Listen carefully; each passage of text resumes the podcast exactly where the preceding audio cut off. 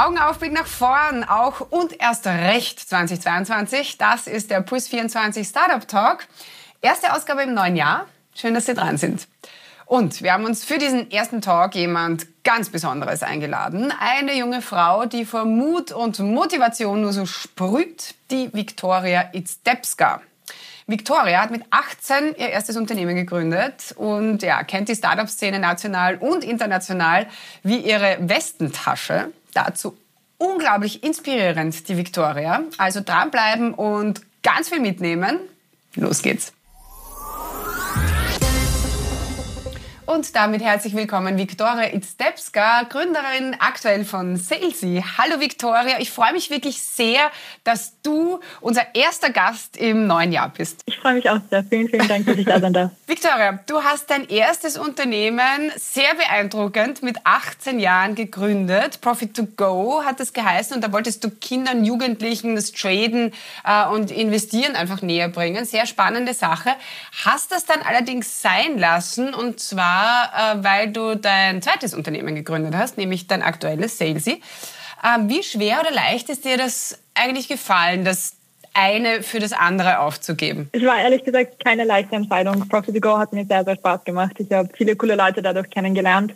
Ähm, aber ich glaube, man kommt zu einem Punkt, wo man einfach den Fokus auf eine Sache legen muss, damit sie dann wirklich größer wird und wachsen kann. Und deshalb habe ich mich entschieden, dann den Fokus auf Salesy zu legen. Mhm. Über was Salesy kann, sprechen wir später noch. Also du hast äh, quasi früh genug die Reißleine gezogen. Ich frage das deshalb, weil ich den Eindruck habe, dass viele Gründer und Gründerinnen diesen Zeitpunkt irgendwie verpassen. Was beobachtest du da? Also ich glaube, man sollte immer im Kopf haben, wofür man etwas gestartet hat. Prinzipiell habe ich Profit to Go gestartet, um das Investieren näher zu bringen, um äh, Vorträge zu halten für Schüler über das Investieren, Traden, coole Investoren und Trader kennenzulernen.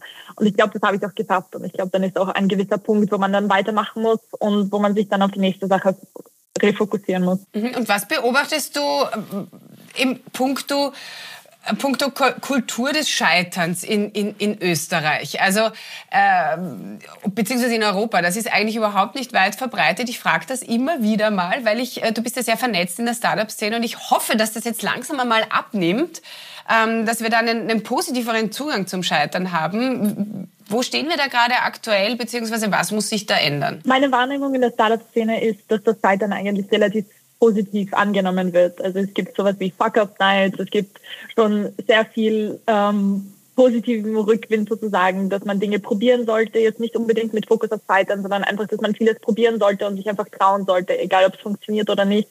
Man sollte es einfach mal versuchen. Also ich glaube, da liegt in der Startup-Welt schon ein großer Fokus und ich glaube auch in der Corporate-Welt, in der allgemeinen Wirtschaftswelt entwickelt sich dann schon das Gefühl für Risikoaffinität. Also du, du meinst, dass sich da jetzt etwas zum Positiven wendet? Sehe ich das richtig? Das auf jeden Fall. Also ich glaube, mit sehr viel auch Unterstützung von der Startup-Welt kommen wir dem, dass man sich trauen sollte, dass man es einfach probieren sollte, ob jetzt die Selbstständigkeit, Unternehmertum, dass man es einfach machen sollte. Ja, das hat halt natürlich sehr mit sehr viel Mut zu tun, ähm, den du hast, definitiv.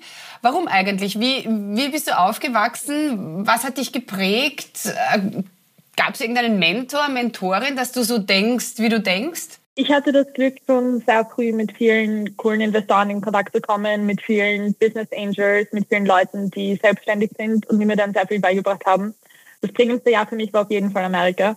Ich bin mit 16 hingeflogen und durfte dann ein Jahr dort verbringen und leben. Es hatte auf jeden Fall auf mein Mindset einen sehr großen Einfluss. Ich wurde viel risikoaffiner, ich wurde selbstbewusster und so hat sich das dann entwickelt, dass ich dann sozusagen nach der Matura in die Selbstständigkeit gekommen bin. Ja, sprechen wir mal ein bisschen über das Gründerdasein. Viele Gründer und Gründerinnen haben ja so das Gefühl, allgegenwärtig sein zu müssen, alles selber zu machen, äh, machen zu müssen. Ist das der Weg zum Erfolg? Das glaube ich auf jeden Fall nicht. Also ich finde, man sollte, wenn man eine Idee hat, sollte man versuchen, auch die richtigen Leute zu finden, die einen dabei unterstützen und die einem dabei helfen. Also ich, ich, sehe viele Gründer, die sozusagen den Fehler machen und denken, okay, ich spare jetzt an jeder Ecke Kosten und sitze jeden Tag 24 Stunden im Office und arbeite alles ab. Ich finde, das ist total der falsche Weg. Also man sollte find, Leute finden, sie zu der Idee inspirieren und dann zusammen etwas Großes aufbauen. Ich glaube, das ist auch der, mir wurde einmal gesagt, der einzige Job eines Unternehmers ist sozusagen selber an die Idee so zu glauben und andere dazu zu inspirieren. Also ich finde, das Team aufbauen und sozusagen like-minded people finden, ist sehr, sehr wichtig. Ja, viele brennen einfach auch aus. Ne? Äh, die arbeiten dann 60 Stunden in der Woche und können irgendwann nicht mehr und verlieren dann irgendwie auch die Lust am, am eigenen Unternehmen, habe ich manchmal das Gefühl. Ähm, genau. Wie, gro wie groß ist denn die Gefahr, dass, dass man einfach ausbrennt? Also ich finde prinzipiell ein Burnout ist ja nicht unbedingt, dass man jetzt zu viel arbeitet oder zu viel macht, weil ich ertappe mich ja auch oft, dass ich sozusagen viele, viele Stunden bis am Abend im Office bin und einfach durcharbeiten muss, weil sehr viel aufkommt.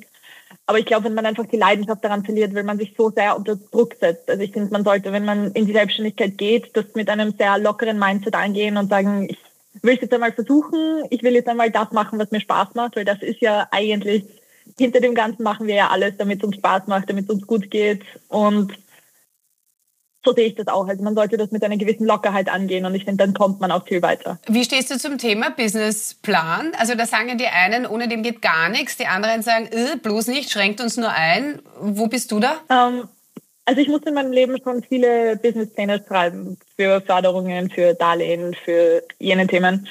Ähm, prinzipiell finde ich schon, dass man sich gewisse Ziele setzen sollte, gewisse Milestones und wissen sollte, wo es lang geht aber man sollte sich schon auch einen gewissen Freiraum lassen und auch sozusagen glückliche Zufälle überhaupt zulassen. Ich glaube, wenn man einen so strukturierten, fixen Plan hat, dass es so sein muss und diese Leute muss ich anstellen und das muss ich aufstellen, dann lässt man sozusagen so glückliche Zufälle nicht ganz zu. Ähm, viele Unternehmer sagen oft, dass sie einfach viel Glück haben. Aber ich glaube, dieses Glück oder diese glücklichen Zufälle, da muss man auch einen gewissen Freiraum lassen, damit sie auch zu einem kommen. Apropos kommen, wie, wie komme ich an gute Business Angels ran? Die, die fliegen auch nicht von der Decke, oder? das stimmt. Prinzipiell finde ich, man sollte sehr viele Leute anschreiben. Also ich habe wirklich viele Leute angeschrieben, oft nach Cafés gefragt, gesagt, hey, ich mache das und das, das ist mein Pitch Deck, das ist meine Idee.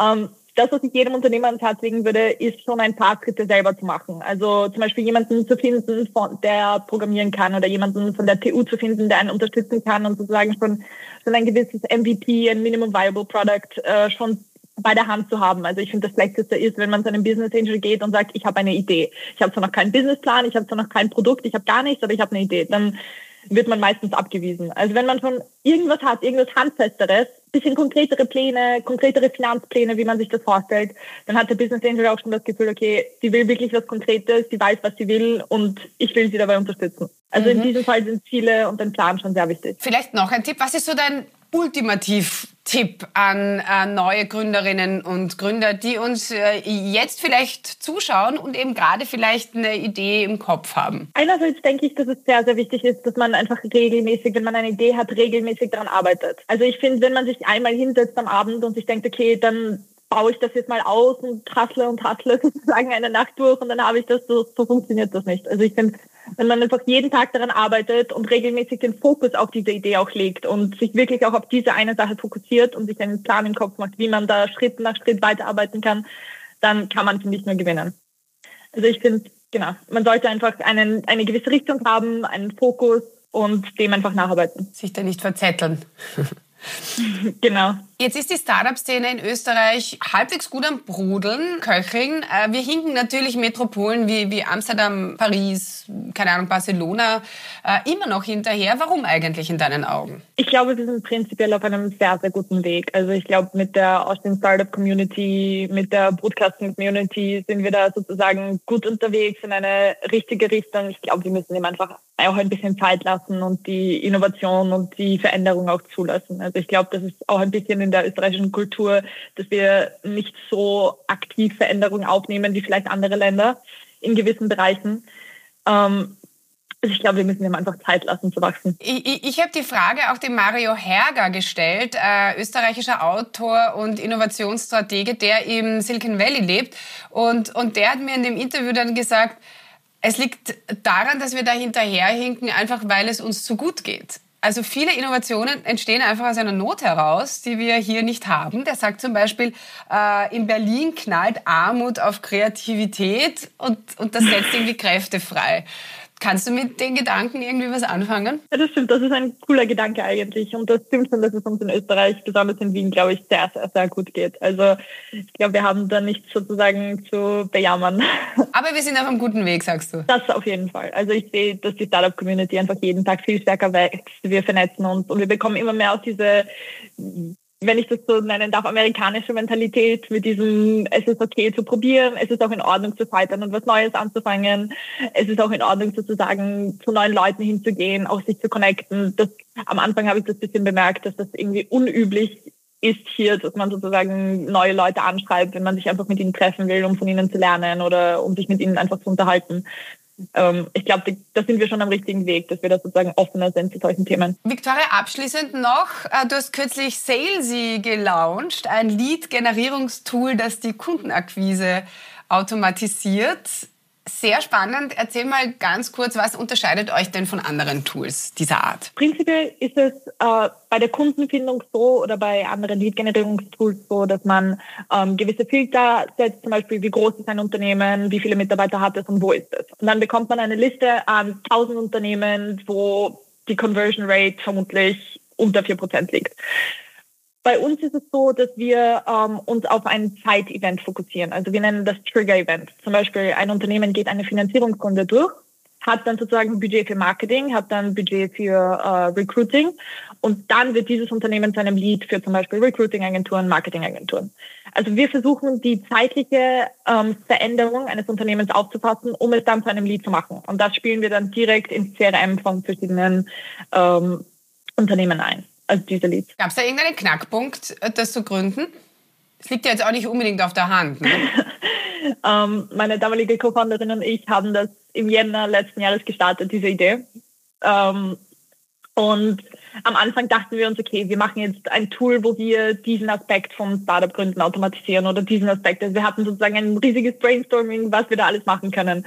Und dann mit der Zeit hat sich das fokussiert und dann haben wir auch mit der Zeit entdeckt, okay, das ist etwas, was das wir auch verwenden können und was uns auch sehr viele Struggles und Problems löst und wo wir auch sozusagen uns dann nur noch auf die Sales-Komponente, auf die wirkliche Cold-Calling-Komponente fokussieren können und nicht mehr auf diese mühsame Recherche-Komponente. Die wollten wir eigentlich uns selber und auch vielen befreundeten Unternehmen abnehmen und so hat sich das dann entwickelt. Ja, Salesy ist jetzt natürlich dein aktuelles Baby. Ich habe nur das Gefühl, äh, es wird nicht das letzte Unternehmen sein, das du gegründet hast. Was ist denn so deine, deine ganz große Vision? Darüber, lustigerweise, habe ich mich schon öfter mit ähm, mit meinem strategischen Berater unterhalten, ob das jetzt sozusagen gut ist, wenn man, ähm, wenn man den Exit im Gedanken hat von Anfang an oder ob es gut ist, dass man was Nachhaltiges aufbaut.